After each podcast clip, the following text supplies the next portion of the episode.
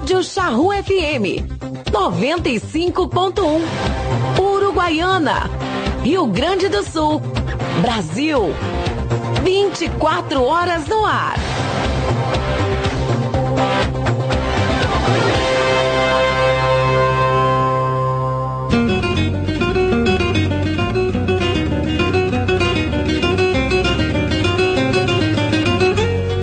A partir de agora, Charrua Rural, com a apresentação de Bernardo Fagundes.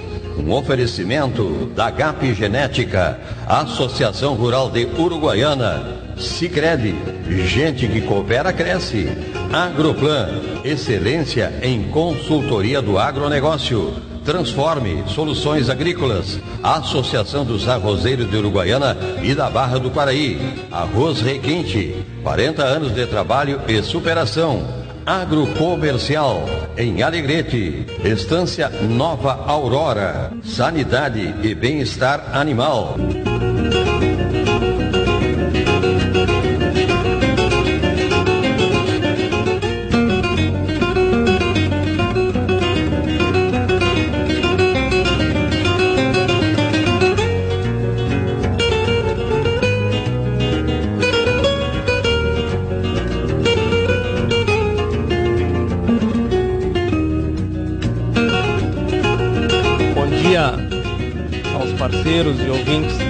Charrua, os amigos do Charrua Rural. Estamos aqui mais um sábado para conversar do nosso agronegócio. E é, hoje, hoje eu também estou feliz com, com o papo que nós vamos ter aqui, porque é, eu acho que a gente vai trazer pontos de vistas diferentes que vão chegar numa.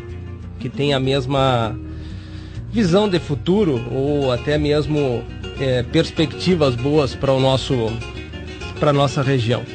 Como tema do programa de hoje, ah, a gente tem arroz, soja, milho, trigo, pastagens e carne. Nossa fronteira com novos horizontes. Para a gente conversar sobre isso, está aqui conosco ah, o Cássio Comis, que é engenheiro agrônomo, especialista em produção de plantas pela Universidade Federal de Viçosa, MBA em Ecofisiologia Vegetal pelo Instituto INSEA. É INSEA, né? É INSEA. Bom dia, Cássio, tudo bem? Como é que tá? Bom dia, Bernardo. Bom dia aos ouvintes e telespectadores da, É, agora... da Rádio Charrua É e aos colegas longe. aqui da mesa. É um prazer sempre, né? Sempre que possível, e a gente faz um esforço para para vir trocar um, um pouco de ideia e transmitir um pouco para a comunidade uruguaiana o que que está sendo feito na área de maneira geral, porque acho que a nossa vocação é agricultura e pecuária, né? Exato. Muito bem. Também conosco, João Arnaldo, gerente da pecuária da Argentina do Grupo Solim. Só me diz uma coisa antes de dar bom dia. Quem que te conhece por João Arnaldo? Ninguém, não. Nossa, agora eu chorei. Eu também não João Arnaldo, isso?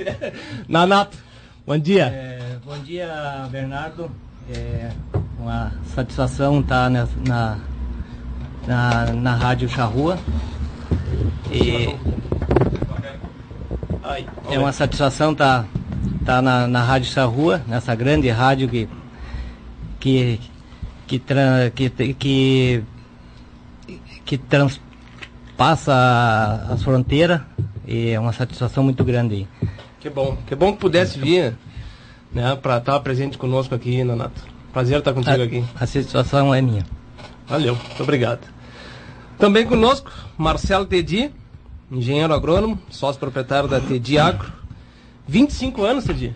Sim. 25 anos, muito bem. Trabalhando com produção de semente, revendedora de defensivos, também produtor rural, né? Que bom, que bom que pudesse vir. Ah, É, é caro esse passe, né, Roger? Esse, esse passe é caro. Faz horas, nós vamos fazer aqui dois anos em março que eu tô aqui. Primeira vez que o Tedi vem. Eu acho que ele veio, deve ser a segunda vez na rádio. Na rádio.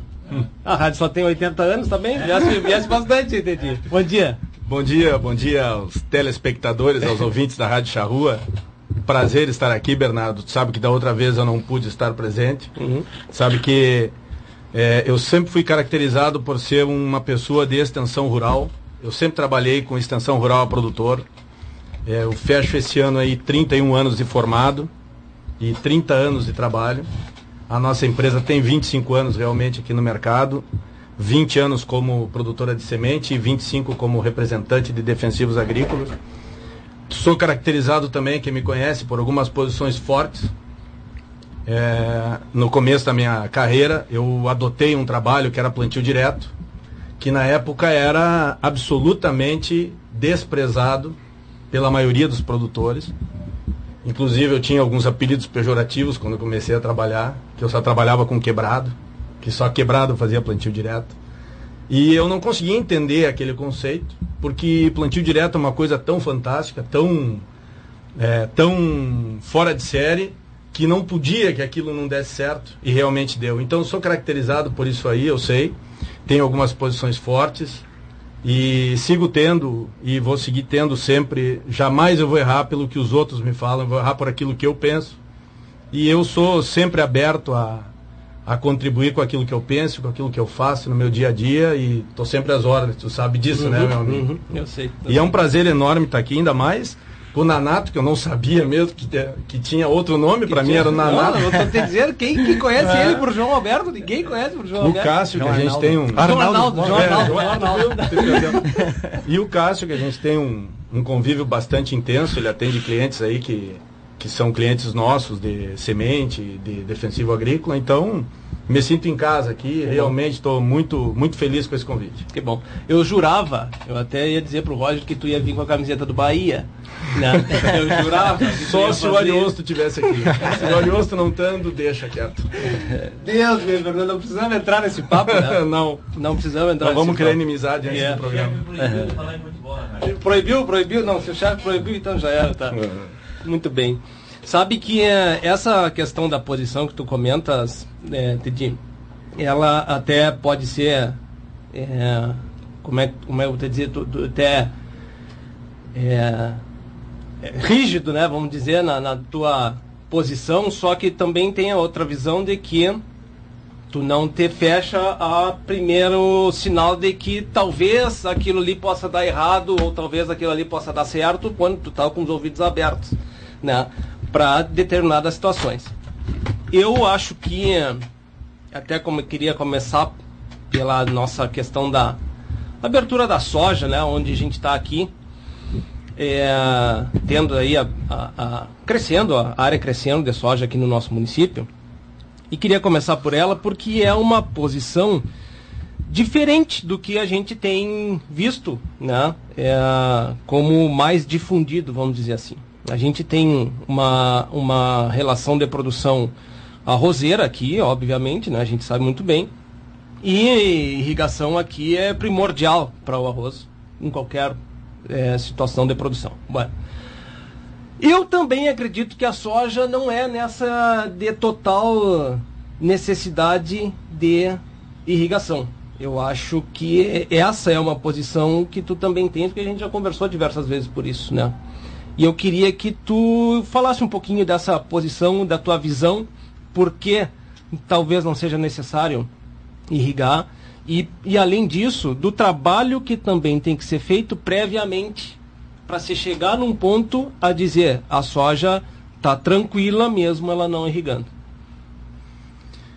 Bom, é, nós, é, a nossa cultura ela está extremamente baseada na irrigação.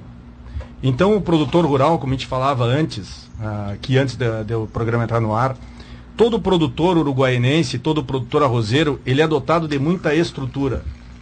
Rescavadeira, é, ele tem aquilo que tu precisar em matéria de irrigação. Que isso não é uma realidade no mundo da soja. Na soja, ou o produtor irriga com pivô central, ou ele não tem todo esse equipamental. Então, quando a gente começou esse trabalho da soja no seco, foi em 2018. A pecuária não estava passando por uma fase ainda tão boa quanto ela vem passando 19, 20, 21 agora. Ela não vivia Não, ela essa em época. baixa. Ela estava em baixa. Então, qual era a nossa proposta na época? Nossa proposta é que se parasse de olhar para os campos arrozeiros, que eram bem mais valorizados, e passasse a se olhar os campos de coxilha, aonde o teu concorrente passava a ser o gado. Então tu ia estabelecer um comparativo com o gado. Para isso, é claro, que existem algumas prerrogativas. Primeiro, existe a necessidade muito grande de palha no solo. Sem palha, tu não tem soja. Aí nós vamos é, entrar em vários fatores que sem palha tu não tem soja. Por exemplo, é, eu considero o melhor plantio da soja de 25 de outubro para frente. Eu não gosto de plantar no começo de outubro. Porque se tu for analisar os últimos 30 anos que eu trabalho no mercado de arroz, nós começamos a plantar arroz em setembro porque outubro é extremamente chuvoso. Os dois últimos anos não foram chuvosos. Mas os últimos 28 antes desses dois foram chuvosos. Tanto que nós plantamos em setembro, porque outubro praticamente não se planta Uhum, arroz. uhum. Que soja resiste a 30 dias de outubro com chuva. Só se ela tiver num camalhão muito bem estruturado, mais para drenagem do que para irrigação. Então eu prefiro plantar soja mais para frente do que correr esse risco. Chuvarada em soja plantada é um problema. Todo mundo que planta soja sabe disso. Não é fácil a soja nascer na chuvarada ou sob chuvarada. Aí tu tem palha, certo? Se tu precisa de palhada, a palhada entope os drenos. Existem formas de tu desentupir os drenos, de desentupir aquilo que drena e aquilo que irriga, mas já é mais difícil. Então, tu tem que definir o que que tu quer fazer. Só que eu acho que o plantio no seco da soja, aquela terra preparada para plantar soja que tu fez uma vez, aplainou ela uma vez, adubou, plantou aveia, criou palhada, criou condições de solo, esta lavoura, para mim, é uma lavoura que tem que virar sojeira. Porque a partir daí ela se torna barata. Sim. Hoje, nas terras que eu planto soja, que nós não plantamos uma lavoura muito grande de soja, é, essa lavoura que eu planto soja, eu não faço mais nada além de entrar com a plantadeira. Eu planto a soja, colho a soja, planto trigo, colho o trigo, planto a soja, e assim eu vou sucessivamente. Mas eu não tenho mais nenhum equipamento que entre dentro da lavoura de soja que não seja a plantadeira e o pulverizador. Grade, não entra nada. Alguma coisa a gente faz de retoque de dreno, Uhum. mas máquina não entra mais. Então aí é que eu acho que vem o grande apelo da soja. A soja não só tu tem que ter uma boa colheita, mas tu tem que ter um custo baixo. Tu tendo um custo baixo para produzir soja, os seguros estão aí. Nós temos que trabalhar para colocar a Uruguaiana dentro de um plano de, de plantio feito pelo Ministério da Agricultura para nos facilitar a questão do seguro. Uhum. A hora que tu tiver seguro, uma boa tecnologia, eu acho que a irrigação pode ser suprimida em alguns casos. Agora é claro, tu- se tu irriga, tu tem sucesso com a tua irrigação, ótimo, permaneça assim. Só que eu acho que esse imperativismo da irrigação tira muita gente do processo. Muita gente que teria condições é, de trabalhar com soja não trabalha, porque diz assim, ah, se não irrigar não dá. Existem meios de fazer com que dê. Não é todo mundo que tem um levante, não é todo mundo que tem valo, não é todo mundo que tem rede elétrica, não é todo mundo que está preparado para isso. Só que sem saber disso, a barragem Sanchuri aqui já está com três ou quatro áreas, João Arrega uma área ou duas, expressivas já, plantando soja no seco. Embora do lado tu tenha um vizinho plantando soja irrigada. Se tu for olhar, o vizinho que planta irrigado é arrozeiro, o vizinho que planta no seco não obrigatoriamente seja arrozeiro. Uhum. Então, eu acho que o crescimento da soja, ele tem que passar pelas áreas de seco. Senão ele vai ficar limitado a algumas áreas e daí não vai crescer. Essa é a minha opinião. Eu sempre tive Claro. essa opinião. Uhum. Desde 2018, quando a gente começou a trabalhar, nós, no nosso projeto de soja, a gente acompanhava os projetos de soja anteriores e nós nunca, nem na época da Coplantio, a gente adotou essa estratégia, porque a Coplantio e nós, na época, não acreditávamos que esse processo, desta maneira, fosse crescer. E de fato, ele não cresceu muito, né? Ele está bem aquém do, que ele pode, do potencial que ele tem para o Uruguaiana. Alegrete hoje, eu tenho, eu não tenho, eu não estou muito aquecido nesse número, mas tem que estar com 50 mil hectares de soja. Não sei, tem esse número, cara? Tem, Tem que tem ter. mais, eu acho que Ah. 60. Então, Uhum. e eu não acredito que tenha 10% irrigado em Alegrete. Uhum. Quando a gente ia para Porto Alegre, São Gabriel ali, a gente passava em São Gabriel, não tinha nada. Uhum. Hoje São Gabriel, Rosário, é só soja. É pura soja. E eu não vejo a irrigação como o alavancador dessa soja. Eu não acho que esse seja o alavancador. Quando a gente tá, saía de Uruguaiana para Passo Fundo nas reuniões da companhia, da Monsanto, 91, 92, 93, a gente rezava quando saía de São Borja até chegar a Santo Ângelo, porque aquele meio era um vácuo. Hoje, quanto vale um hectare de terra em São Luís Gonzaga? Mas lá não chove. Lá não isso, lá não aquilo. Olha o que tem de soja hoje em São Luís Gonzaga. Inclusive as minhas sementes de soja eu compro de São Luís Gonzaga, da Cambaí. Então, assim, ó, é, eu acho que são paradigmas que têm que ser quebrados. Nem toda a área de soja, nem toda a área de soja. Terras negras são difíceis de cultivar soja. Mas, assim como nem toda a área roseira, né? Uhum. Então, eu acho que tem que ter esse equilíbrio. O produtor, na minha opinião, tem que começar a pensar em quais as áreas que ele pode plantar soja e o que, que ele precisa de estruturação plantar soja. Hoje, se tu pegar um produtor novo e disser assim, ó, vamos plantar soja irrigado, acabou ali. De onde que ele vai comprar todo esse equipamental? De onde que ele vai comprar para irrigar? De onde que ele vai fazer esse levante? De onde que ele vai ter essa rede? De onde que ele vai ter essa organização toda para talvez dar um, dois banhos? Isso não existe. O cara não vai fazer. Então tu está afugentando uma série de produtores que eu acho que teriam potencial a plantar soja. A, a lavoura de arroz, eu sempre me questionei, né? Antes de lidar é, a fundo na, na- no agro, eu sempre me questionei ah, os preços, né? Sempre escutei muito, ah, os preços do arroz, o preço do arroz não tá bom, não sei o que, é um negócio é, que é, não vale muito a pena, a quantidade de gente quebrando e tal. E eu me perguntava por que, que a pessoa não saía do negócio. Né? Se, pô, mas se tá ruim, por que que não sai desse negócio? Só que tu tem um, na lavoura de arroz, tu tem um imobilizado muito grande. Né? Tu tem uma, uma, é, uma operação de guerra a cada lavoura. Né? Hoje, muito menos, graças a Deus, mas é, graças a Deus não, né? Graças à, técnica que evoluiu muito. Né? É, mas, mesmo assim, tu tem um imobilizado de máquinas muito grande. E quando pensa na, na irrigação da soja, é, eu vejo com ótimos olhos, principalmente por causa da lavoura de arroz, porque além de tu diversificar, tu, tu diversifica custos, né? Eu acho que até eh, no próprio grupo Ciolim eh, eh, fica muito claro essa condição da divisão dos custos, quem paga o quê, né? É, e aí você justifica esse imobilizar, tu justifica mais ainda, né? Tu dilui, e esse que é importante, que na minha visão é, do arrozeiro para plantar a soja. Ah, eu concordo contigo na questão de quem do trazer alguém para plantar a soja tendo que ter um investimento abrupto e grande é, em maquinário é, é muito difícil. É muito difícil. E ainda mais os custos que estão hoje. Tu comprava um trator de 140 CV por é, 150, 160, 170 mil. Hoje tu vai pagar quase 400. Né? Então é, é muito difícil ter essa entrada de gente. né?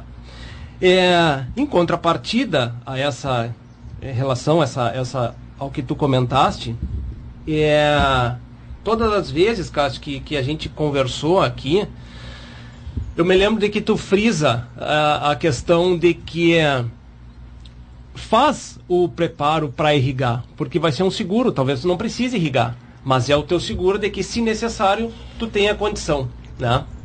É, e aí é que eu também concordo com isso. Eu não tenho uma. Onde eu quero chegar é o seguinte, eu não tenho uma conclusão do que, que é melhor. Eu vejo que precisa ter um planejamento muito adequado para entender até que ponto pode ser ir.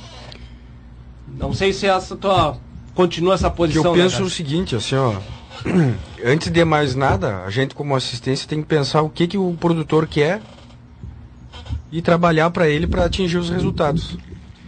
É, é, até ficar, não digo feio, não sei o termo correto de dizer, tia, não, tu vai fazer assim que, e vou garantir para ele. Eu jamais tive isso daí porque a lavoura é, um, é uma indústria a céu aberto.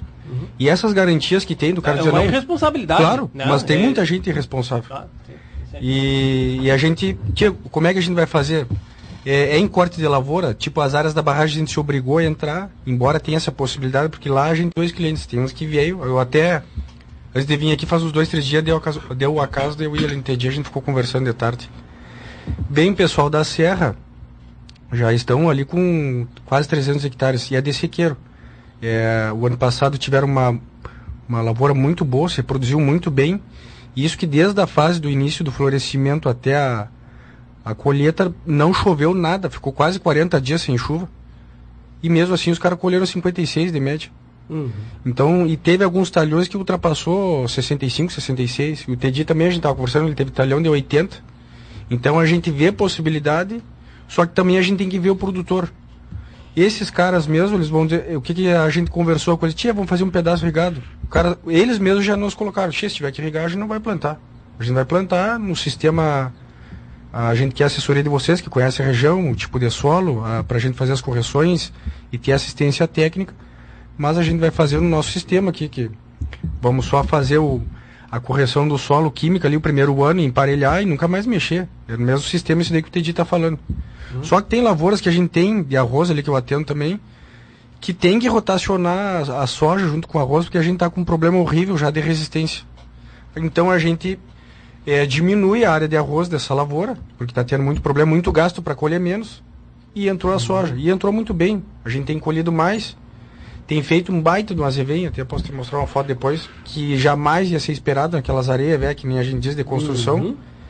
E agora tá lá a lavoura, tá, tá, nem se compara a lavoura que foi soja azevém com a outra lavoura que a gente não fez nada. Muito pelo contrário, essa outra área que não foi feito nada, a gente tem que. A gente ficou cultivando buva. Daí tem que fazer todos os manejos de inverno para ter esse controle e não nos atrapalhar na lavoura. Então eu, eu, eu entendo, a, vamos dizer, a posição do TEDI, mas não tem como eu concordar 100% porque tem, é, a gente trabalha para diversos produtores. Um vai querer um sistema, o outro vai querer outro. Só que a única maneira realmente de ter o crescimento exponencial, que é a única cidade que não cresceu ainda na, na metade sul é Uruguaiana, é dessa maneira, né? Se for tudo irrigado, vai ter muita gente que não, não, Não vai entrar. não vai entrar. Vai entrar nas áreas marginais que está tendo problema, de fato. Se o cara não fizer nada, aquela área não vai. Está inviável já para arroz. Então se obriga. E daí você faz. A gente faz de acordo com, com a demanda, vamos dizer assim. E tem esses dois exemplos, esses produtores, a tendência é de aumentar cada vez mais, ali na do externo. Se ocorrer a questão de, eh, de irrigação, vai ser através de pivô. Por enquanto a gente está trabalhando com sequeiro e está tendo um resultado bom. Esse ano vai ser até um ano de divisor, porque a princípio deu essa chuva, deu 60 agora, vamos ver por como está marcando laninha, a gente vai ver como é que vai se comportar. Mas a gente tem duas situações ali também. Tem área que teve uma boa palhada, que já foi a área de segundo ano, que daí a gente conseguiu fazer o, a cama no, no, no inverno.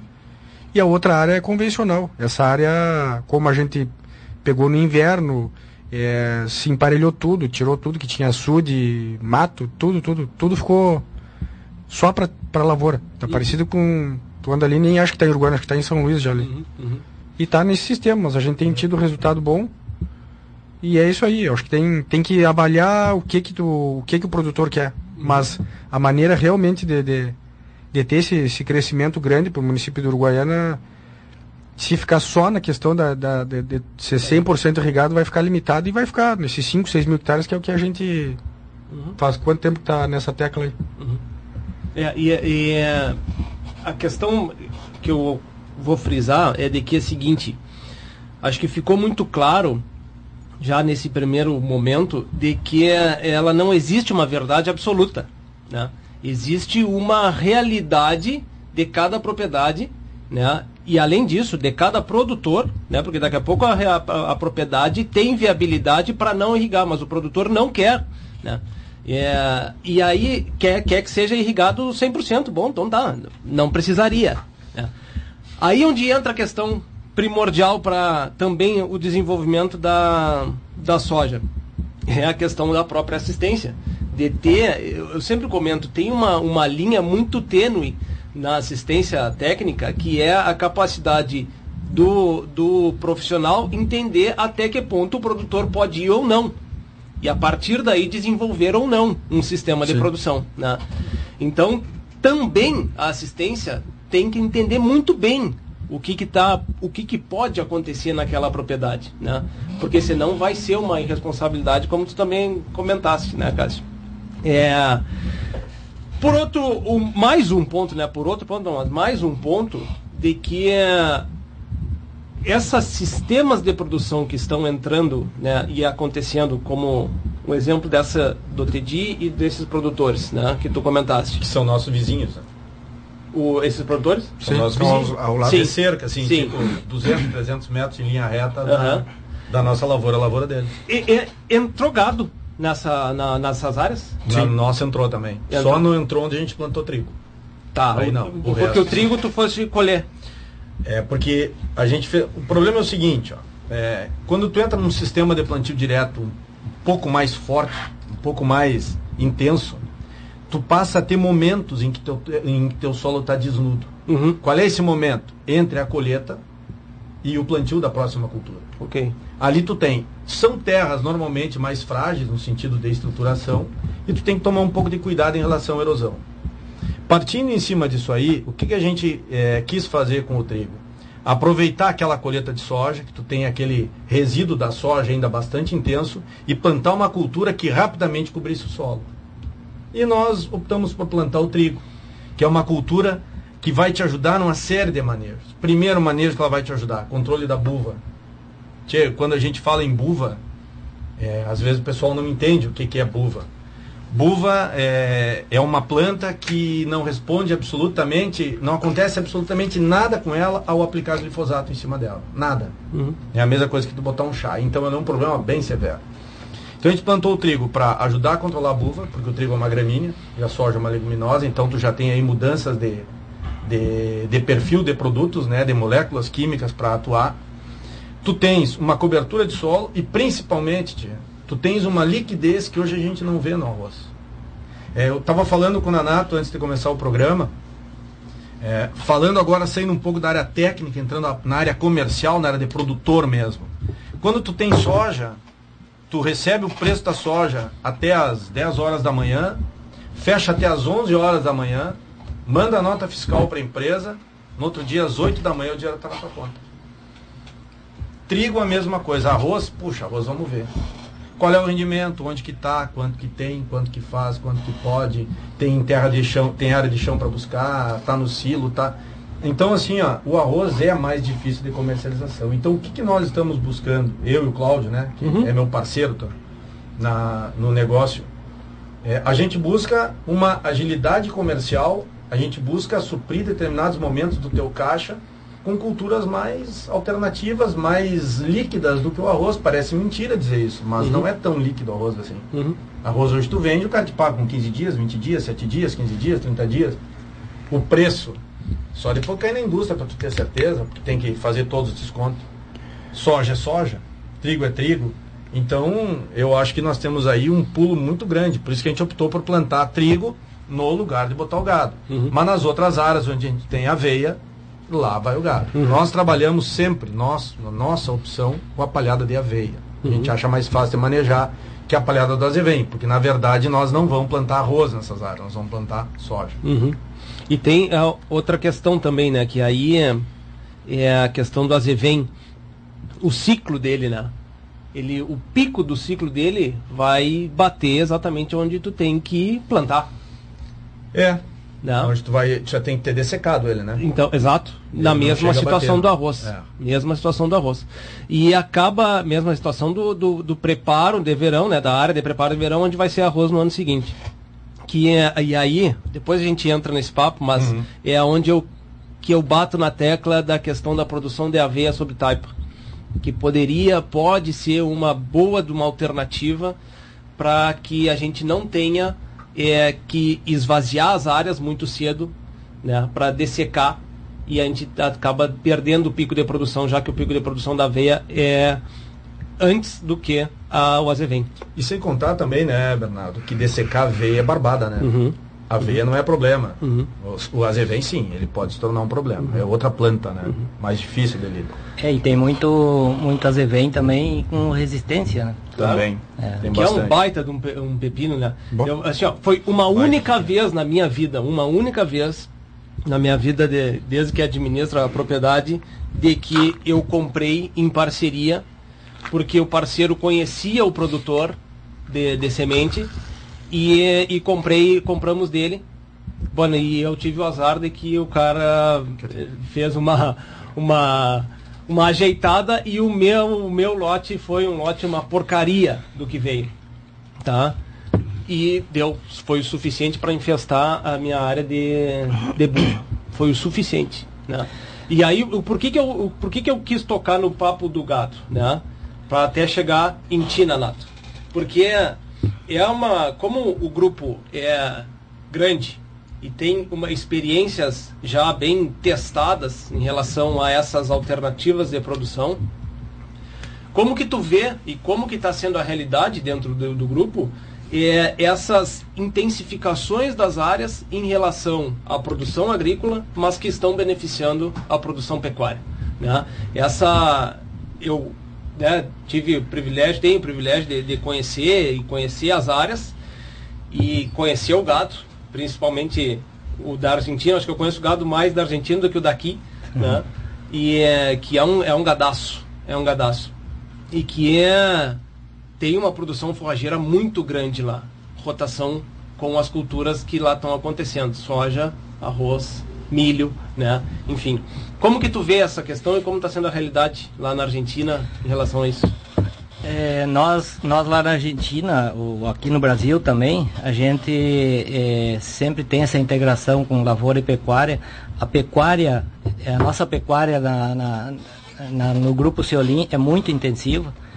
E então a gente sempre tem essa necessidade, essa integração entre a, a, as, as, duas partes, assim, entre a, a, lavoura e a pecuária, porque um depende do outro.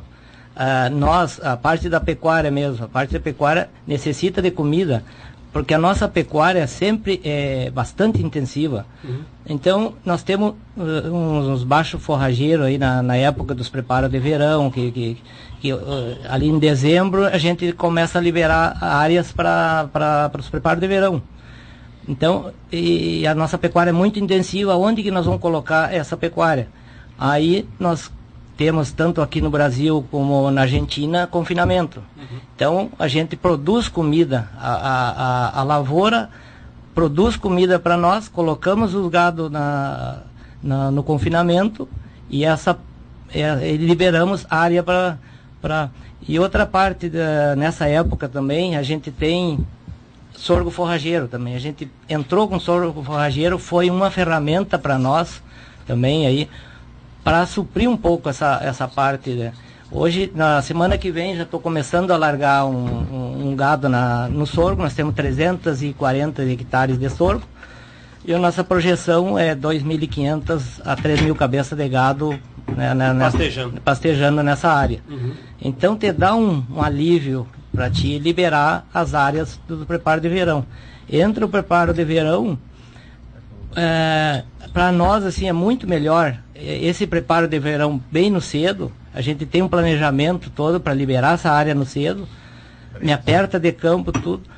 Mas na outra parte a gente tem os pré-cultivos, que os pré-cultivos é onde que tu desmama os terneiros nós desmamamos o terneiro, vai para o confinamento, do confinamento vai para os pré-cultivos. No momento de começar a liberar os pré-cultivos, hoje nós estamos fazendo pré-cultivo de aveia, que é uma ferramenta, foi o primeiro ano que a gente fez na Argentina, aqui no Brasil já é o segundo ano. Foi uma ferramenta fundamental para nós, porque antecipa o pastoreio também, muito antecipa o pastoreio e que a gente que a gente assim ó, não, não, não fica muito apertado no, de, de, campo. Né? Uhum. Esse, esse, o pré-cultivo, a área de pré-cultivo não foi feita as aveia, então. Teve áreas que foram feitas aveia. Aveia, isso. E andou isso. bem. Andou um espetáculo. É, esse, queria comentar um pouco essa parte do, dos, pré, dos pré-cultivos que a gente, na empresa, antigamente, isso estou falando há 20 anos atrás, quando eu comecei a, a na parte Quanto tempo da pecuária. Tá no grupo? É, esse ano eu completei 30 anos. 30 anos. 30 anos. Só isso. Mas é a primeira vez que eu visitei o Ciolinho, acho que eu vi ele lá. É? De fralda. então, assim, ó, uh, os pré-cultivos para nós, assim, é, antigamente eram era um pouco para os agrônomos era meio assustador assim nós não não não queriam. E antigamente não tinha muito essa integração lavoura e pecuária. Era lavoura e pecuária. É, ah eu sou da lavoura eu sou da pecuária. Hoje lá na empresa não é da pecuária nem da lavoura somos do grupo Ceolim uhum, então uhum. isso aí a gente os agrônomos a parte dos agrônomos aí todos é, ajudam a parte da pecuária, a pecuária ajuda. Hoje, para pegar um funcionário assim, a gente sempre comenta que temos essa integração com a lavoura, que não somos da pecuária, mas somos da lavoura também. Uhum. Então, os pré-cultivos veio para ajudar. Hoje nós temos Hoje nós usamos com chuva, sem chuva, com água, meia canela, não tem problema de, de, de, de, de taipa, não tem problema claro, com as cargas sempre é, ajustadas. Não vamos botar um, uma carga, fazer um rotativo em cima de um, de, uhum. dos pré-cultivos. Né? Uhum, uhum. Então, é, te antecipa um pouco a saída desses terneiros da, do confinamento e vai para os pré-cultivos. Uhum. E a gente, antigamente, a gente, aqui em Uruguaiana mesmo, comprava muito terneiros. E na época das compras. E esses terneiros acabavam indo para um, uma soca ou para uma área de campo nativa, alguma coisa assim. E a gente via que a gente perdia 20, 20 quilos, 30 de quilos de terneiro ali. E a gente não quer perder esses quilos aí. Depois, tu além de perder esses 20 quilos, tu leva 30, 40 dias para recuperar 20. esses 20, 20 uhum. quilos que, que perderam aí. Uhum. Então, então a gente uh, foi, foi se estruturando mais de, dessa parte de, de, comida, essa parte todo o manejo de, de, de confinamento, de sorgo forrageiro, de pré-cultivo, aveia, pré-cultivo que temos também fazendo. Então a gente vai buscando, sempre buscando a melhor forma que tem. Nós temos uma equipe muito boa de agrônomos aí, tanto aqui na, no Brasil como na Argentina também. Que, essa, que... Essa, desculpa, só desculpa interromper, só uma dúvida para a gente não. Queria falar uma, fazer uma pergunta em relação a essa intensificação. A intensificação dentro do grupo beneficiou a pecuária? Fica nítido esse beneficiamento para a pecuária? Sim, sim, ficou, uh, fica nítido assim, porque a gente, uh, hoje a pecuária, tu, tu tem que tá mais intensiva um pouco, porque os números também, no momento que tu intensificar um pouco, tu, desde que tu tenha um respaldo atrás, que aí entra esse respaldo, essa parte de respaldo de comida. Claro. Então, entende? Então, para nós foi, foi bastante. Porque, porque é o seguinte, se está aumentando a lavoura, é, desculpa, se está aumentando a quantidade de gado, tá? E é, por consequência, a gente vê, está aumentando a lavoura e diminuíram as compras, hum. Então aumentou a cria. Uhum. Se aumentou a cria, tem que ter comida é, muito bem estruturada nesse, nisso aí, porque é, é, vocês fazem inclusive é, entória aos 14 meses.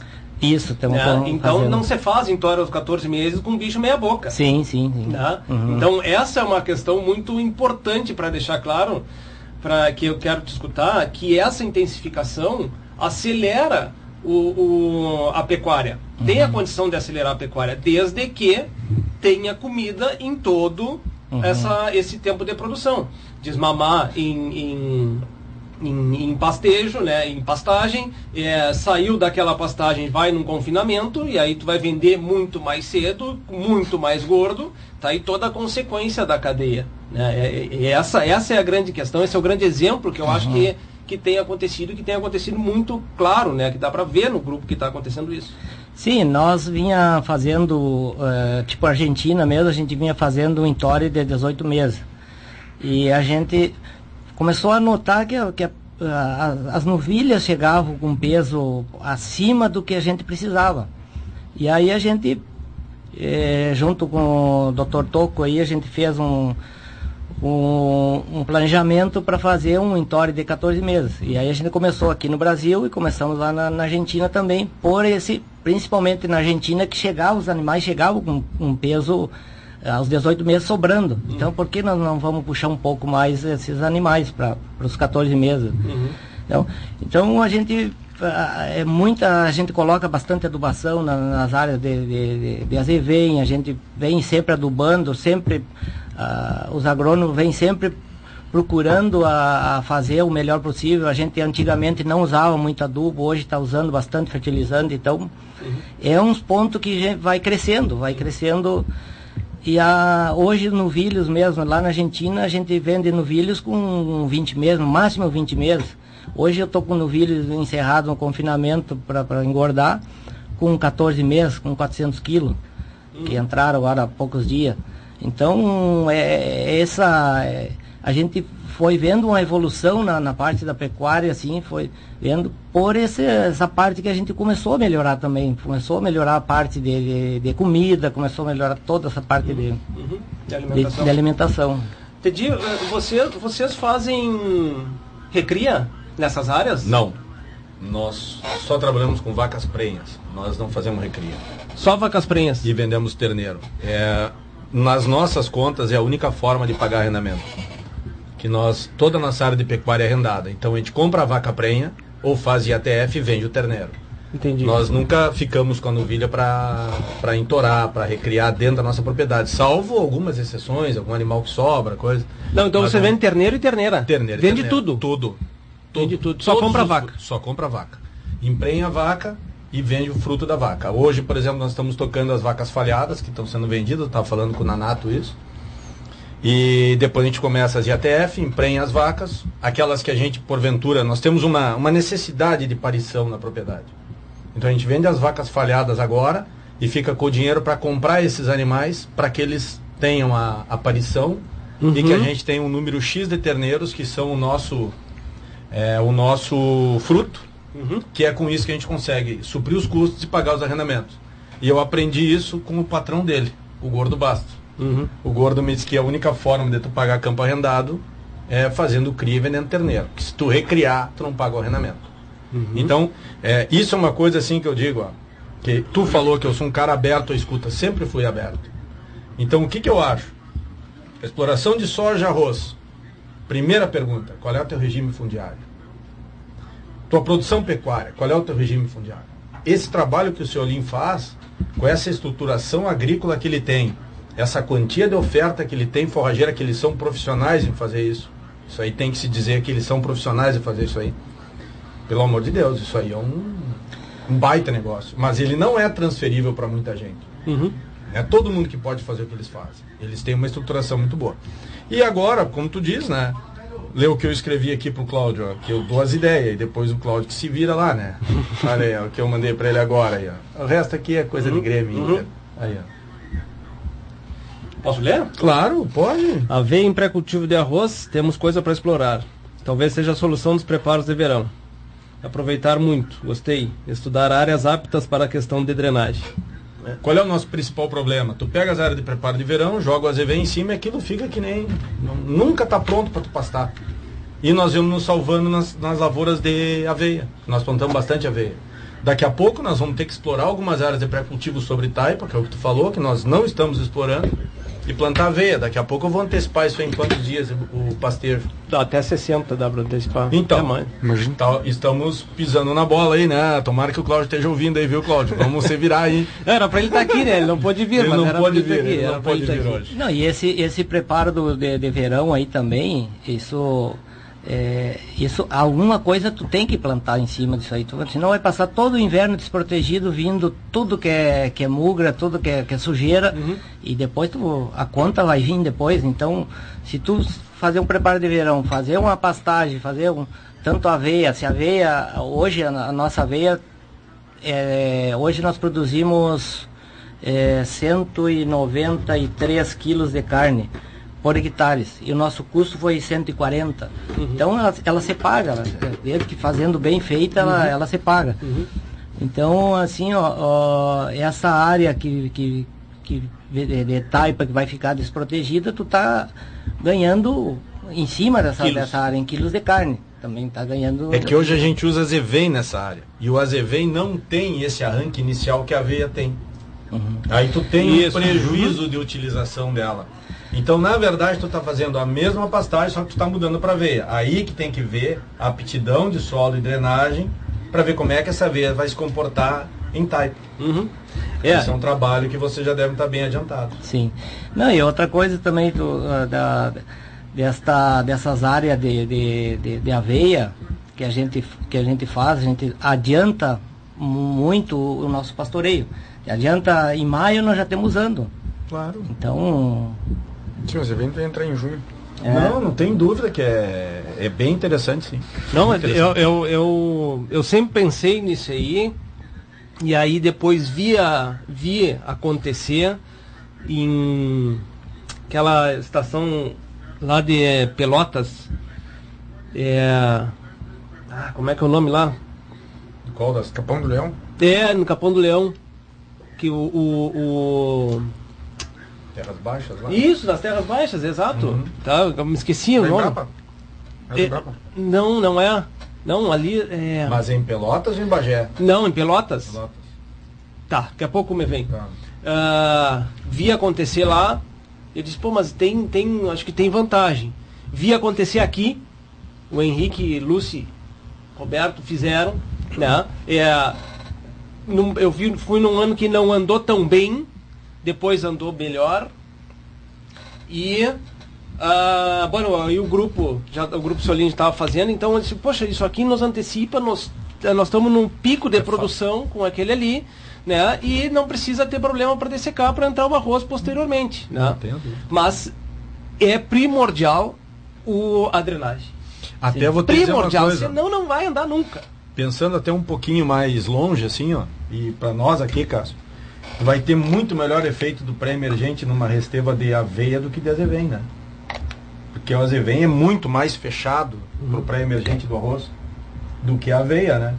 Não, e tem. é, eu acho que pontuando essas áreas aí, é, é claro, tem que fazer o balanço do que tu tem de gado, com um pouco ver essas áreas pontuais. Tia, eu preciso de 20% do meu pré-cultivo, eu vou ter que achar uma área de, De aveia. de aveia Claro. para antecipar e não ter problema. Eu acho que Esse- ser esse balanço Esse, ver o que isso que- aí que tu comentaste é importante, é, que é bem, bem tocado porque é o seguinte, a aveia não é barata. Tá, mas então aí, Bernardo, entra no seguinte, no começo da conversa. Ele não concorda 100% comigo, mas ele concorda 100% comigo. Tu tem áreas irrigadas e áreas não irrigadas. Uhum. Voltando para a soja. Uhum. Por isso que, é, como diz o meu filho que estuda medicina, ele disse, pai, na saúde e no amor. Nunca e sempre são palavras que não existem. Uhum. Nunca vai dar para plantar, sempre vai dar para plantar. Não. Então é essa adequação que eu falo. Se tu tens condições de plantar mil hectares, qual é o meu, o meu ótimo? É que desses mil hectares, tu irrigue 150 que garanta a tua CPR. Joia. Aí tu entrou no processo. Tu colheu nesse 150, tu colheu 90, e nos outros tu colheu 60, 50. Aí tu vai jogar com custo. A tua aveia, eu tenho áreas na floresta que eu planto aveia e áreas que eu planto azevém. Só que eu nunca olhei para a lavoura de arroz para plantar azevém. Para plantar Aveia. aveia, desculpa. Agora, se tu analisar, minhas áreas de preparo de verão estão preparadas e drenadas. Porque se tu não drenar de preparo de verão, depois Ah. tu não planta. Não planta. Por que, que eu não planto aveia ali? Uhum. Talvez eu não tenha 100% da minha área para plantar aveia, mas talvez eu tenha 20%. 20% do meu pré-cultivo, somado com o que está me salvando de aveia hoje na propriedade, Uhum. daqui a pouco eu tenho ali o alívio de todo o meu processo. Bem pensado. Uhum, Tem que. uhum. Vou olhar de perto. É. Pode ter certeza. É, e, e, e aí acaba fazendo esse. Eu ia chegar nesse ponto. É, esse aí, a aveia ela não é barata, mas ela é importante ela fazer dentro de um planejamento. Ela é importante ela fazer, porque tu antecipa. É. Né? Então, essa é a questão. E também outra coisa assim, ó, pra gente lá do grupo Ciolinha, tá entrando a soja. A soja tá vindo bastante forte no grupo aí. Então essas áreas de soja tá te diminuindo a área de pecuária também. Tá te diminuindo um pouco. Então nós temos que buscar ser mais intensivo, mais com comida, su- su- suprir essa, essa demanda para não baixar muito o estoque de, de, de pecuária com su- Hoje nós temos um pivô tanto na Argentina como aqui no Brasil. Aqui no Brasil tem cinco ou seis pivôs, estão montando mais pivô aí para produzir comida, para produzir fazer rotação de hoje na Argentina a gente tem só um pivô e a gente não consegue fazer uma rotação de cultura porque tu vai só plantando milho, milho, milho e tu vai ter que gastar mais botando mais fertilizante. Sim, porque Então, tem que suprir o confinamento. Claro, Né? tem que Essa é suprir o questão. confinamento. Hoje o pivô lá, tanto lá na, na Argentina, que a gente planta milho para silagem e, e milho grão, e hoje nós temos milho suco também, milho suco que seria que seria irrigado por manga hoje lá.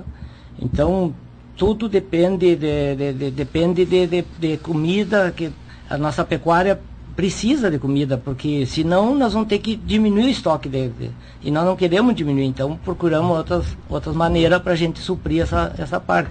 E o pivô os pivôs todos nossos é com irrigação e, e- e com suco. Todos têm tem suco uma boa na drenagem para a gente produzir Entendi, me, me surgiu uma, uma questão agora, só uma pergunta. Vocês compram vacas magras?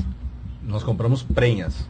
Ah, é prenha. Prenha. Tá, pra, no, o segundo ciclo dela é que Aí vocês, gente- vocês e- que fazem. Exatamente. Tá, entendi. E se ela Tá, tá, falhou, tá. ela voa. Ela vai embora. tá. falhada vai embora e tá. substitui por uma prenha. Uhum. Nós temos que ter X terneiros por ano tá. para vender, para pagar arrendamento, o custo da propriedade, etc. Uhum, uhum. Que aí nos traz uma série de benefícios, né? Que a gente é, domina toda a propriedade, te, facilita uhum. o preparo do arroz. Uhum. Temos um parceiro, dois parceiros maravilhosos, assim, que não tenho o que falar. Uhum. Então, para nós ficou muito bom esse sistema, uhum. mas tem que produzir o terneiro. É, essa, essa questão da produção de terneiros, né, para pagar os custos, né, é... o Ramiro faz um trabalho muito interessante na Três Figueiras com relação a isso, né, nessa produção de terneiros com comida intensificação, é, rotação de culturas embaixo do pivô para poder suprir essa condição. Né? É, um, é, é bonito de ver porque fica muito claro né, aqueles custos pagos com uma determinada produção. Né? Então, uhum. tu acaba objetivando com que a pecuária é, seja muito mais intensiva, mas ela também seja produtiva e eficaz, eficiente. Né? É, o que às vezes não acontece quando tu tem foco, às vezes não, né? Quando tu não tem foco no negócio, é por óbvio que ele não vai acontecer é, em propriedades que focam demais na agricultura e o gado passa, né? Sobre as áreas. Então, é, acabam, um vai ser um problema, né? O que pode ser uma vantagem para o sistema de produção, pode ser para outros pode ser o problema, né? É, Roger, vamos para o nosso intervalo? E uh, em seguidinha a gente volta. Antes disso, quero só agradecer ao pessoal, que está nos escutando, ao Adriano Duarte, bom dia, sou ouvinte de vocês, moro em Santo Ângelo, saudades da terra, é, aqui, aqui é bom. Pode voltar, tá? a cidade está boa, Adriano. É, Delma Casa Casaravilha. Bom dia, ótimo programa, que sejam ótimas notícias. Júlia Rodrigues, bom dia a todos. Sandro Cândia, assistindo o programa e aprendendo um pouco. Luiz Lali, bom dia. O Edson Jacó Ciunas, um abraço, Jacó. Oh, ah, Jacó. O Jacó. O, não, é, o Jacó, a gente falou com o Jacó para a gente poder conversar hoje aqui. E o Jacó não podia. E, e aí foi ele que nos disse: uh, convido o João Arnaldo. Mas quem é o João Arnaldo? quem é o João Arnaldo? João Francisco dos Santos, muito bom. Estou assistindo. Perguntou se era o Marcelo Tedi que estava aqui. É ele mesmo, é ele mesmo que está aqui, João. Muito bem. Roger, vamos lá, o nosso intervalo. Daqui a pouquinho a gente volta. Fiquem conosco aí. A Associação dos Arrozeiros de Uruguaiana valoriza os seus associados e mantém diversos programas para promover o desenvolvimento da atividade orizícola, sempre incentivando o empreendedorismo e a qualificação. Temos orgulho de nossos parceiros que participam ativamente do nosso agronegócio. Braços fortes que produzem o alimento, geram renda e criam oportunidades. Você que cuida também da sua lavoura, merece uma instituição que cuide bem de você. Associação Associação dos Arrozeiros de Uruguaiana. Desenvolvimento se alcança com trabalho e parceria. Agrocomercial Saúde e Nutrição Animal, uma empresa que conhece a rotina do produtor rural e que está sempre alinhada em contribuir no foco da produtividade, com trabalho forte e conceituado que se difunde em todos os segmentos da cadeia produtiva, com uma linha completa e variada de produtos veterinários, rações, minerais, proteinados, energéticos, sêmen, sementes e fertilizantes. Venha nos visitar. Aqui nosso parceiro é você. Em Uruguaiana, na Setembrino de Carvalho 404, entre Flores e Andradas. E em Alegrete, na Barão do Amazonas 276, em frente ao Hospital Militar. Acesse www.agrocomercialonline.com.br Estância Nova Aurora, tradicional criatório das raças Erifor e Brafor e ovinos ideal Produz animais com as mais modernas técnicas de reprodução, ganho genético, rigoroso programa de seleção, sanidade e bem-estar animal. A Nova Aurora informa seus clientes que comercializa touros Bravo e Erifor diretamente na propriedade. Agende sua visita 34 12 40 33 ou 9 9607 1050 e-mail campanha nova aurora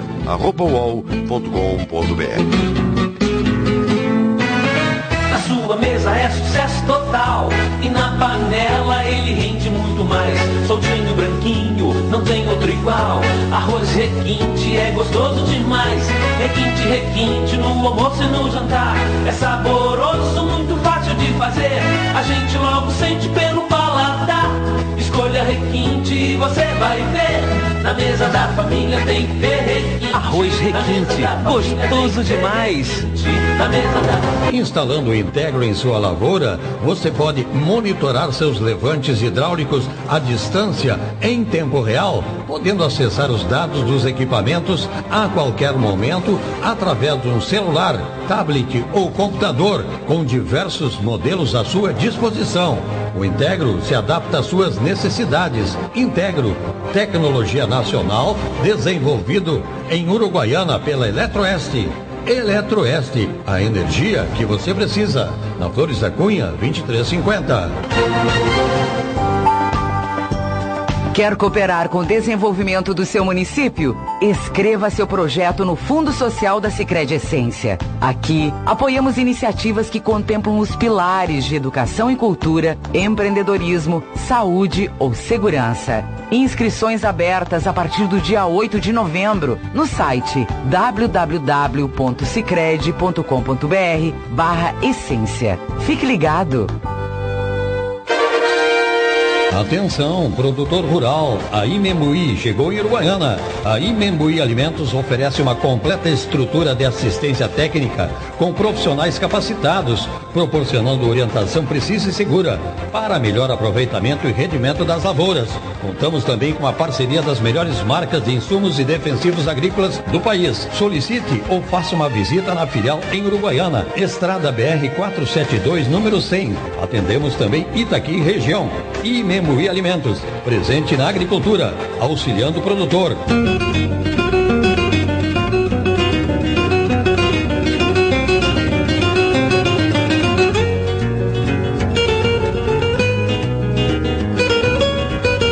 Muito bem. Voltando para o nosso programa, agora 10 horas, 24 graus. O que que nós temos de umidade, Roger? Tá. É, agradecer aos nossos parceiros que estão viabilizando o nosso negócio, nosso programa, a Associação Rural da Uruguaiana, ao Cicred, gente que coopera, cresce, transforma soluções agrícolas, Associação dos Arrozeiros da Uruguaiana e Barra do Quaraí, o Arroz Requinte, o alimento de todas as horas, Grupo Ceolim, há mais de 40 anos de trabalho e superação. A agrocomércio. Quanto? 73% da umidade. A agrocomercial, saúde e nutrição animal, localizada aqui em Uruguaiana, na rua Setembrino de Carvalho, número 404. E na rua Barão do Amazonas 276, em Alegrete. E em Quaraí, na rua Duque de Caxias 198. A Estância Nova Aurora, tradicional criatório das raças Erefor e Brafor e ovinos ideal, produz animais com as mais modernas técnicas de reprodução, ganho genético, rigoroso programa de seleção, sanidade e bem-estar animal. A Nova Aurora informa seus clientes que comercializa touros Brafor e Erefor diretamente na propriedade. Basta agendar a visita pelo número 3412 4033, pelo celular 99607 1050 e ainda pelo e-mail cabanhanovaurora.com.br. E Membuí Uruguaiana, solicite ou faça sua visita. Contamos com as parcerias das melhores marcas de insumos e defensivos agrícolas do país localizada aqui em Uruguaiana, na rua, na BR 472, saída para Barra do Quaraí. Telefone então 99623 9936. E Eletroeste, tecnologia e automação de materiais elétricos. Muito bem. Sabe que a, agora a gente estava no, no, intervalo aqui e a gente estava comentando dos custos do, do ano que vem, né? Os custos que já estão, né? Mas principalmente do que vem pela frente aí para a gente poder adubar as lavouras as pastagens, enfim. Né? E a gente comentou, teve, tivemos um programa, programa onde a gente falou da microbiologia do solo né? e da utilização desses é, fungos e bactérias que vêm auxiliar né, na produção agrícola. Vocês têm usado, Cássio? Como é que está como é que está sendo isso e, e, como que tu vê, com, com que olhos tu vê essa tecnologia? Vamos voltar para o tema da, da soja. Isso daí a gente tem usado faz uns 4, 5 anos já, que se chama co-inoculação. Que não é, não é só essas bactérias que, é, que o próprio Fábio ali está tá trazendo, mas a gente já usava, que é através do uso de azospirilo. E Uhum. tem tido resultados aí de, de, é, bons na soja e, e pela Embrapa tem no mínimo 10% de acréscimo nessas lavouras aí. Claro que sempre quando a gente faz isso daí e, e também com essa nova com os preços do jeito que estão do- dos fertilizantes, a gente é óbvio que a gente vai buscar algumas alternativas.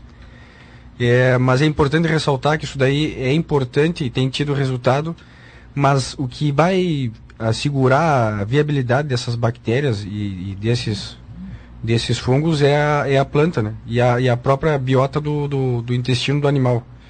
Então, sempre que a gente quiser melhorar áreas degradadas, pega que nem da barragem, é fundamental que a pecuária esteja junto e a gente complemente essas bactérias.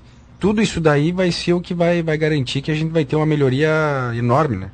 E essas áreas que eu te comentei mesmo, essa que foi lá no Leonardo ano passado e a gente fez esse azevém, é óbvio que não é só por causa do azevém que a gente fez, né? A gente fez só 100 quilos do ureia, ficou azevenzal, vai bárbaro. E agora estava uma lavoura de arroz que tem no mínimo o dobro de, de palha e de volume de matéria seca em relação a outra área. Foi todo esse acúmulo de, de, de, de- da, da biota do próprio gado, junto com o que a gente tinha utilizado no ano anterior da, do acréscimo de bactérias. Então, é uma, uma tecnologia que veio para ficar. Isso daí é o novo. Eu acho que é o novo. Essa parte biológica é, é a, é a nova tecnologia que está sendo usada, até para racionalização dos usos de insumos e para melhoria do, do ambiente de produção, né? Uhum, uhum. Essa, essa é uma questão de que também é a seguinte, né? É, é, há quantos anos existe isso, né? E a gente abre os olhos para ver essa situação, de, de ver essa alternativa, como tu bem citaste, nos momentos de crise. Nós tivemos o boom de preço, né? De preço de retorno, né? O preço do produto, que é ótimo, né? É excelente, arroz a 110 reais. Tu conta em duas mãos a quem vendeu a 110 reais, né? É. Mas, é, mas enfim, foi a 110, tá? Subiu a média, vamos dizer. Então vamos lá, subiu a média, tá? É, mas tu tem uma ureia a 5 mil, né? E aí no momento que isso acontece, bueno, vamos procurar uma alternativa. E aí a gente talvez a gente é, volte aos antepassados para ver o que, que a gente pode fazer, né? E eu vejo essa como uma alternativa, é, o que está acontecendo, mas é uma nova revolução, vamos dizer, né? De que tá vindo e não tenho dúvida que veio para ficar essa relação. Porém, porém, para isso acontecer efetivamente, se o pecuarista não virar um ótimo agricultor, não vai acontecer. Né? E o agricultor efetivamente ter uma boa relação ou ser um ótimo pecuarista, pode ter certeza que não vai acontecer também.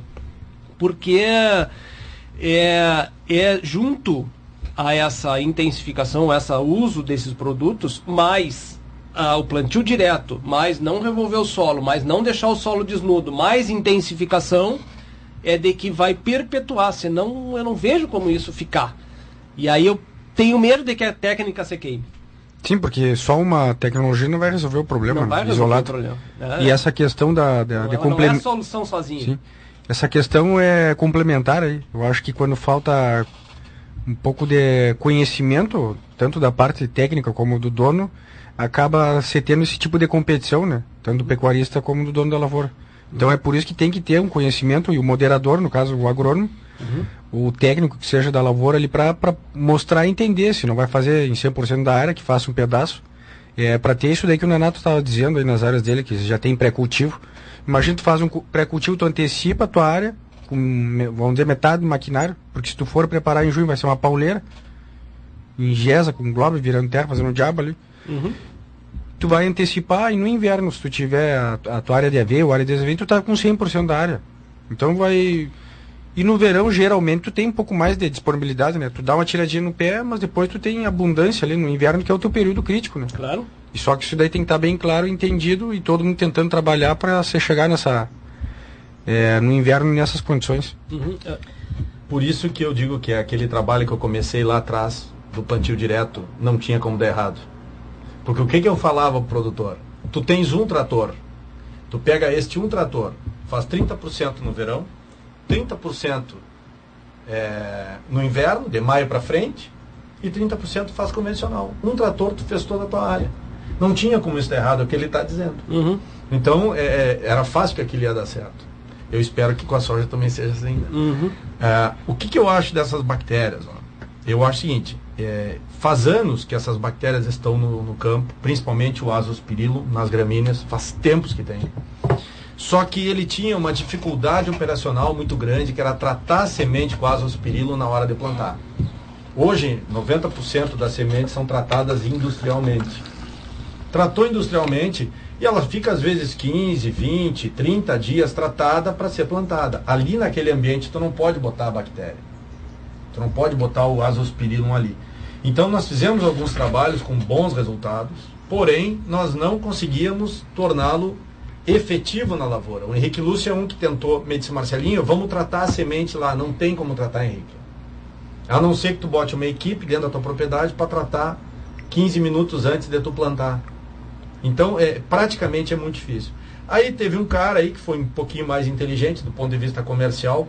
Vamos combinar que eu sou um cara muito mais comercial do que agricultor. Eu sempre fui um comerciante. A minha vida inteira sempre foi como comerciante. O cara nos ensinou a reproduzir as bactérias e aplicar ela com pulverizador. Agora, qual é o próximo passo? É, se sabe que funciona, se sabe que isso aí é uma, é uma tecnologia que veio para ficar. Qual é agora o grande desafio que eu enxergo? A qualidade daquilo que tu está produzindo on farm, dentro da tua propriedade. Esse é o grande calcanhar de Aquiles hoje. Nós tínhamos que ter é, como medir aquilo que tu está produzindo em matéria de quantidade de bactéria viva, quantidade de bactéria disponível. Porque hoje, tu produzindo no campo, produzindo na tua propriedade, tu vai aplicar junto com o Roundup, uma bactéria. Então tu não vai ter o custo da aplicação. Ele se tornou uma coisa fácil de utilização. Então essa ideia que tiveram de fazer essa reprodução e aplicar, que está sendo muito difundida pelo Ivan Spati, né? Uhum. que é um colega nosso muito competente, que todo mundo conhece, é, talvez esse seja o gatilho para o desenvolvimento dessa tecnologia. Porque não adianta tu ter tecnologias que não são possíveis de ser feita no campo na prática. Essa te proporciona fazer. Desde que a gente aprenda, nós estamos eh, reproduzindo na nossa propriedade, nós vamos colocar esse ano, em termos de bactéria no solo, 27 mil litros, entre azospirillum, bradyrhizobium, pseudomonas, que nós estamos utilizando fósforo natural, fosfato natural, para ver Uhum. se a gente baixa o custo, e ariabataia, que é uma bactéria para seca na soja. Então, nós estamos eh, reproduzindo todas essas bactérias. Uhum. Qual é a minha pergunta, e do Cláudio, que a gente sempre está se fazendo? A que ponto está a minha eficiência de reprodução dessa bactéria? Hoje tu pega um sêmen, tu, tu vê ali, né? Tu Uhum. pega uma semente, tu vê o resultado. Agora, essas bactérias a gente ainda não consegue enxergar. Esse é o grande desafio. Uhum. Eu acho que essa tecnologia vai se massificar, nós vamos aprender a, a trabalhar com ela, e eu acho que tem aí um, um horizonte bem interessante para reduzir um pouco o custo da adubação e até mesmo manter a mesma adubação e aumentar a eficiência dela que já que tu já tem, né? Uhum. Eu acho que isso é- tem muito futuro. Uma, um ponto também é a questão seguinte de que quando a gente comenta isso, né, a gente está aumentando eh, um processo dentro da propriedade, né? Estamos fazendo mais um processo dentro da propriedade. É um custo inicial não é não é alto, né? Não, ele não é alto, né? Mas a representatividade dele, os resultados que ele tem proporcionado, faz com que a diluição desse custo ou até mesmo o retorno é, o- o- a lucratividade do processo seja mais alta, tá? É, que é o que está chegando, ou já se chegou num limite da questão da adubação é, convencional, né? A gente está chegando num ponto onde não adianta mais tu adubar, né? Tem outras alternativas para se fazer, tá? Então, é, aonde eu quero chegar é que vai diminuir o custo. Esse processo diminui o custo efetivamente, tá? E tu tem mais lucratividade, né?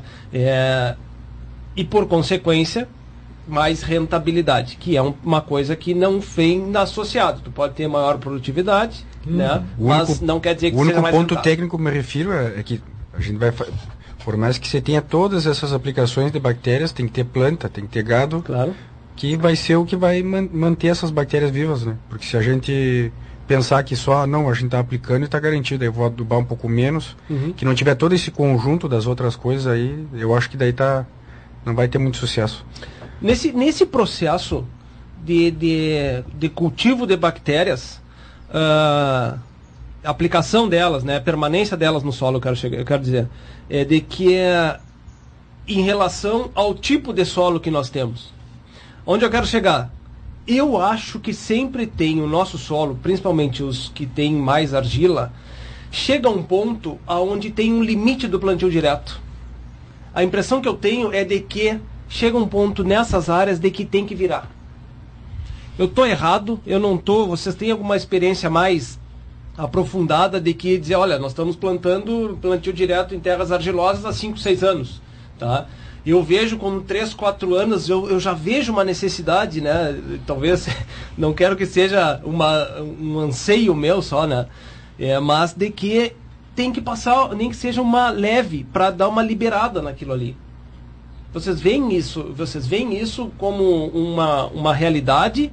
Vocês têm uma outra experiência e como que ficaria essa relação no momento de que se eu tivesse que virar em relação aos aos a, a microbiologia daquilo ali, do que está sendo aplicado? Tchê, analisando agronomicamente, né? é, na verdade, tu tens um perfil de solo. É, quando tu tem um plantio direto, tu tem uma capilaridade muito maior do que quando tu prepara. O que que, esse, o que que é a exceção disso aí? São as áreas irrigadas. Porque a água é um fator extremamente compactador do solo. Tanto que o plantio direto, ele nunca deu certo no arroz. E ele foi testado várias vezes, né? Ele nunca deu certo no arroz. Porque a água compacta ao ponto de que tu tem que efetivamente mexer na camada. Em áreas de soja, em áreas de milho, eu não acredito que nós precise virar a terra. Sinceramente, hoje eu não acredito nisso. Pode usar o penetrômetro, pode usar uma série de coisas para testar a tua compactação do teu solo. Eu acho que essas áreas que estão sendo feitas de coxilha com soja e depois com trigo, e talvez daqui a um tempo necessite colocar o milho em cima, eu não vejo hoje necessidade de preparar essa terra. É, nós estamos a. Esse vai ser o quarto ano que nós vamos plantar soja na mesma área. Nós não notamos esse problema ainda, mas é uma resposta que aqui para a Uruguaiana hoje eu não saberia te dar, se Uhum. nós vamos precisar ou não. Uhum. Não, eu não saberia te dar essa resposta hoje. É que tem muita va- variável também, né? Como é que foi mantido esse, eh, a questão do gado em cima, o volume que tinha de, de matéria seca, se foi, foi usado ao extremo ou não foi? Esses, fa esses fatos aí tem que ser levado em consideração, né? Uhum. O que a gente vê, assim, indo pro lado que tem áreas bastante parecidas com as nossas aqui para para livramento, Bagé e Dom Pedrito, que o pessoal não, não revolve nada, até para não deixar nada exposto. Trabalha com cargas não tão pesadas e não tem problema nenhum. Aquelas áreas de coxilha só tem um primeiro ano, que é para emparelhar a parte da micro topo- topografia ali, e depois não é mais movido. Uhum. Mas respeitando sempre a questão da, da- da- do pastoreio, né? Porque senão daí tu vai ter realmente um problema ali. Uhum. E mesmo que tu faça com a grade, em seguida daí tu vai ficar num ciclo vicioso que tu vai ter problema sempre. Uhum. Se tu não adequar aí a teu volume que tu tem e, e querer é, consumir demais. Uhum. É, é porque eh, tem essa questão da, da utilização das pastagens né, nas áreas eh, que são lavouras, ou até mesmo para não revolver o solo, eh, tem que se utilizar a pastagem. Tem que se utilizar, porque no momento que tu tem o bocado, eh, por consequência, esse, a planta perfilha mais, por consequência ela bota mais raiz, por Claro. consequência tu libera, tu solta mais o solo, vamos dizer assim, né? Não, com Tu certeza. Deixa mais permeável, né? Sem dúvida. Tu vai aumentar a estrutura de raiz, só que o problema é que a- o, o limite disso, né? Aqui em Uruguaiana, pelo menos eu vejo que é cultural, acho que o limite é o chão. Pra jogar golfe. É. E daí, isso daí acaba complicando. né? Aham, não, tem que ser, tem que ter, é, é, como é que você chama? Área, é, não é área só área foliar, é, como é? Me faltou o termo, mas tem que deixar uma sobra, né? Daquela, é, daquela pastagem para que ela é, brote mais rápido, né? Rebrote mais Sim, tem que ter rápido. as gemas de reserva, ali, senão o cara Exatamente. consome até o. Exatamente. Nós estamos chegando no final do nosso programa e é, eu acho que a gente atingiu o objetivo porque a gente viu de que tem a plena condição e já é re- real de que tem maior intensificação aqui na nossa região, de que tem alternativas, de que estão acontecendo processos é, já é, bem acelerados de é, múltiplos cultivos né, na nossa região que beneficiam o caixa, que fazem com que o negócio fique mais sadio, de que tem maior intensificação, está empregando mais gente, está girando mais dinheiro na nossa região, dentro da propriedade também. Né? É, fica muito claro que isso aconteceu, né? que está acontecendo, já é uma realidade para nós. A gente tem como tema ali, né, e perspectiva, novos horizontes para nossa região. Não, é, novos horizontes, talvez se isso aí se intensificar mais ainda, mas nós já estamos vivendo esse futuro, vamos dizer assim. Né? É, então, queria agradecer aos três, né? queria deixar as portas abertas para que os três voltem aqui para a gente poder conversar. Eu acho que ah, na Nato tu tens que voltar aqui porque a gente precisa falar muito mais do Intório aos 14 meses. Tá? E por que, que eu digo isso? Porque hum, é, é uma necessidade, não é só uma realidade, é uma necessidade de que as propriedades rurais se intensifiquem. Né? Eu fui numa propriedade semana passada, semana passada, porque queriam que a gente fizesse um serviço né, é, com, com o maquinário. E tinha tanta comida na propriedade de campo natural, de campo nativo, não era não é de alta qualidade, mas tinha tanta comida que aos custos de hoje que se tem, não tinha o menor cabimento de se botar máquina, de dessecar, de, de fazer uma pastagem de verão que ia ser muito mais caro do que usar um suplemento e comer aquilo, aquela, aquela pastagem, mesmo, aquela, aquele pasto, mesmo que fosse de qualidade baixa. Ele queria destruir a mina. Exatamente. Né? Então eu, eu disse, eu disse, não, eu não, eu não tenho o que fazer aqui. O que tem que fazer é bota um suplemento, enche isso aqui de gato, porque tem comida até o final do outono, pode ficar tranquilo que tem comida até o final, desde que cargas adequadas, né? Mas é também uma visão ou uma opção de intensificação e boa utilização das áreas. Mas que não vai acontecer um entorno aos 14 meses dentro dessa propriedade com essa realidade, né? A não ser de que tu tenha comida muito muito de boa qualidade para isso acontecer. E eu acho que a gente tem que chegar e conversar muito mais sobre o entorno aos 14 meses, né? E eu queria já deixar aqui esse convite para que a gente venha a conversar novamente com isso e mostrar a realidade do que você vem fazendo e que não é de agora, é de muito tempo, né, Nonato? Sim, esse Intório aos 14 meses tem que ter muito planejamento, muito. Porque não é chegar chegar, e no, fazer. chegar e fazer as coisas. Então tu tem que ter um bom planejamento, tem que, tu tem que saber o que, que tu quer. Também não chegar e na hora e não, junta o, o, o gado ali, apartam as terneiras e vou fazer o entório. Tu tem que ter todo um planejamento, todo um. preparar essas novilhas para que, que chegue com peso adequado aos 14 meses, todo. E outra, né? E para o futuro. Porque ela vai ter que desmamar um terneiro bom e ela vai ter que dar é, outra cria né, para dentro do sistema. Então o, o planejamento é longevo, ele, Sim, ele sim. tem que acontecer, ele tem que ser programado, senão não vai ter viabilidade no negócio. Com certeza. E aí tu chega no outro ponto assim que, que a gente. Essas novilhas, tu, tu- tu- hoje tem tanta tecnologia para frente, tem tanta tecnologia que tu pode. eh, o segundo serviço delas ali, tu pode fazer um desmame precoce, tu pode fazer um outras ferramentas que tem aí. Hoje a gente, na Argentina, a gente está desmamando precoce. Por, por que, que a gente desmama precoce? Uma, que a gente tem comida, a gente produz comida, tem o, tem o engenho lá que, que nos proporciona muita comida. Então, essa comida sai mais barata. Então, é uma tecnologia que Tem que, tem que acontecer e a gente tem que falar mais nessa realidade. Né? É, João Augusto Dias, muito bom. Morei muito tempo no campo e adoro esse tipo de programa. José Carlos Gonçalves Velo, Dali Tedi, e aos outros convidados. Uma aula de agricultura e pecuária. Muito bom o programa. Bueno, como eu disse, estamos chegando ao final. Nanato, obrigado pela participação. Eu Fica que o agradeço. convite aqui para gente pra gente conversar novamente e o tema vai ser esse Intório aos 14 meses. Já, já vai ter preparando. Né? Cássio, é, obrigado pela, pela participação, pela disponibilidade de ter vindo. Né? E espero, eu não tenho dúvida de que posso contar contigo em outro momento. Parabéns pelo trabalho que está sendo feito também pela Vetago. Obrigado, Bernardo. É sempre um, é, a gente está sempre disponível, que faz um esforço para comparecer e sempre que precisar é só chamar. Joia. Tedi, eu espero que teu passe fique um pouco mais barato, tá? e de que tu venha mais aqui. Não, não precisamos comentar né, de esportes, eu acho que é um tema que não, não vem ao caso, né? Não tem porquê, né? Não tem porquê proibiu de falar sobre isso aí. Também, não, não, já tá te apontando, já tá te apontando. É hoje, né? Hoje não tem o Maia. Hoje o papo do Maia vai ser o final do. Esperando o Tedi aqui agora. Armado! Obrigado, Tedi, por ter vindo. Né? Eu sempre tenho muito prazer de sentar lá no teu escritório e da gente poder conversar. Uhum. Né? E espero que a gente consiga fazer mais vezes isso aí. Obrigado por ter vindo. Eu que agradeço a oportunidade e eu tenho certeza que nós vamos aí ao longo do tempo, nós vamos crescer muito em soja em Uruguaiana.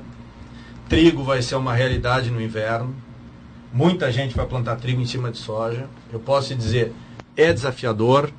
É, eu e o Cláudio somos agrônomos, nós temos um conhecimento bom na área da agronomia, mas quando a gente entrou na área do trigo, a gente viu que não sabe muita coisa. Uhum.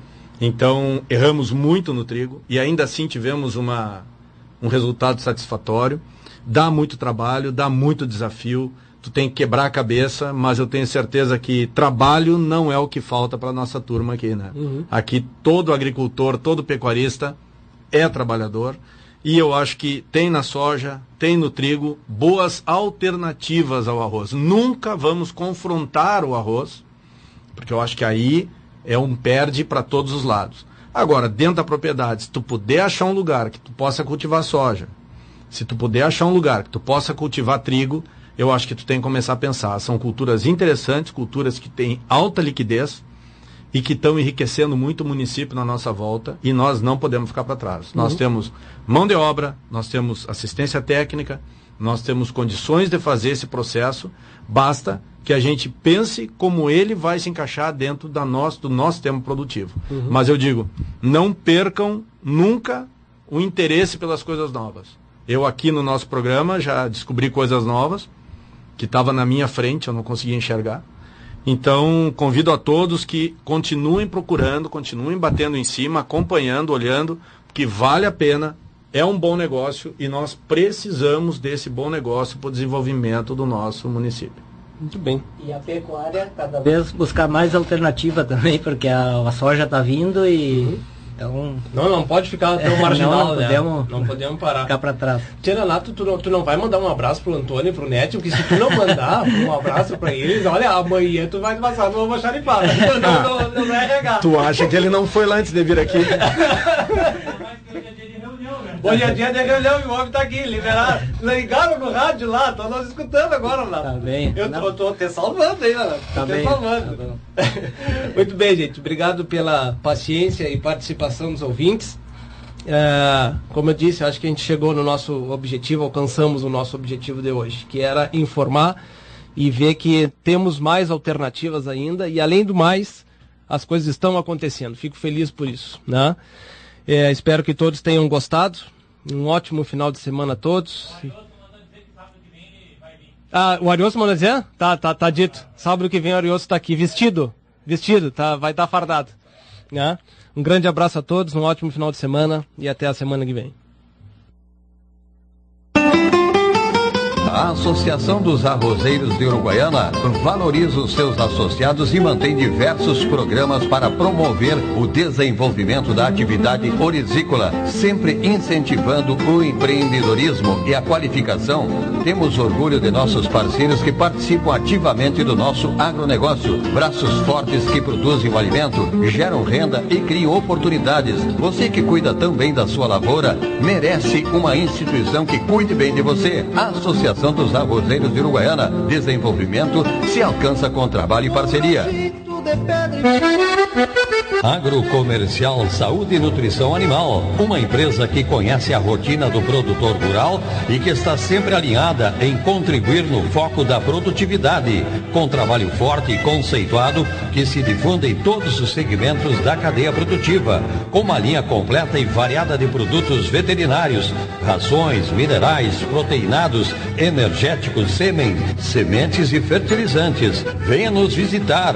Aqui nosso parceiro é você. Em Uruguaiana, na Setembrino de Carvalho 404, entre Flores e Andradas. E em Alegrete, na Barão do Amazonas 276, em frente ao Hospital Militar. Acesse www.agrocomercialonline.com.br. Estância Nova Aurora, tradicional criatório das raças Erifor e Brafor e ovinos ideal.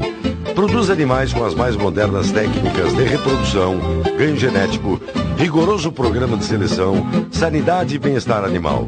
A Nova Aurora informa seus clientes que comercializa touros Brafor e Erifor diretamente na propriedade. Agende sua visita 34 12 40 33 ou 9 9607 1050 e-mail campanha nova aurora arroba sua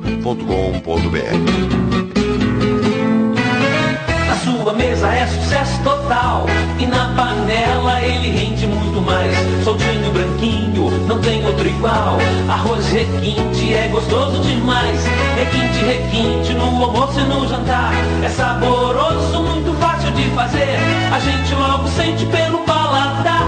Escolha requinte e você vai ver. Na mesa da família tem que ter requinte. Arroz requinte, gostoso demais. Instalando o Integro em sua lavoura, você pode monitorar seus levantes hidráulicos à distância em tempo real, podendo acessar os dados dos equipamentos a qualquer momento através de um celular, tablet ou computador, com diversos modelos à sua disposição. O Integro se adapta às suas necessidades. Integro, tecnologia nacional desenvolvido em Uruguaiana pela Eletroeste. Eletroeste, a energia que você precisa. Na Flores da Cunha, 2350. Quer cooperar com o desenvolvimento do seu município? Escreva seu projeto no Fundo Social da Sicredi Essência. Aqui, apoiamos iniciativas que contemplam os pilares de educação e cultura, empreendedorismo, saúde ou segurança. Inscrições abertas a partir do dia 8 de novembro no site www.sicredi.com.br barra essência. Fique ligado! Atenção, produtor rural, a Imembuí chegou em Uruguaiana. A Imembuí Alimentos oferece uma completa estrutura de assistência técnica com profissionais capacitados, proporcionando orientação precisa e segura para melhor aproveitamento e rendimento das lavouras. Contamos também com a parceria das melhores marcas de insumos e defensivos agrícolas do país. Solicite ou faça uma visita na filial em Uruguaiana, Estrada BR 472, número 100. Atendemos também Itaqui região. Imembuí Moí Alimentos, presente na agricultura, auxiliando o produtor. Você está sintonizado na Charrua 95.1. Aqui uma programação diferenciada.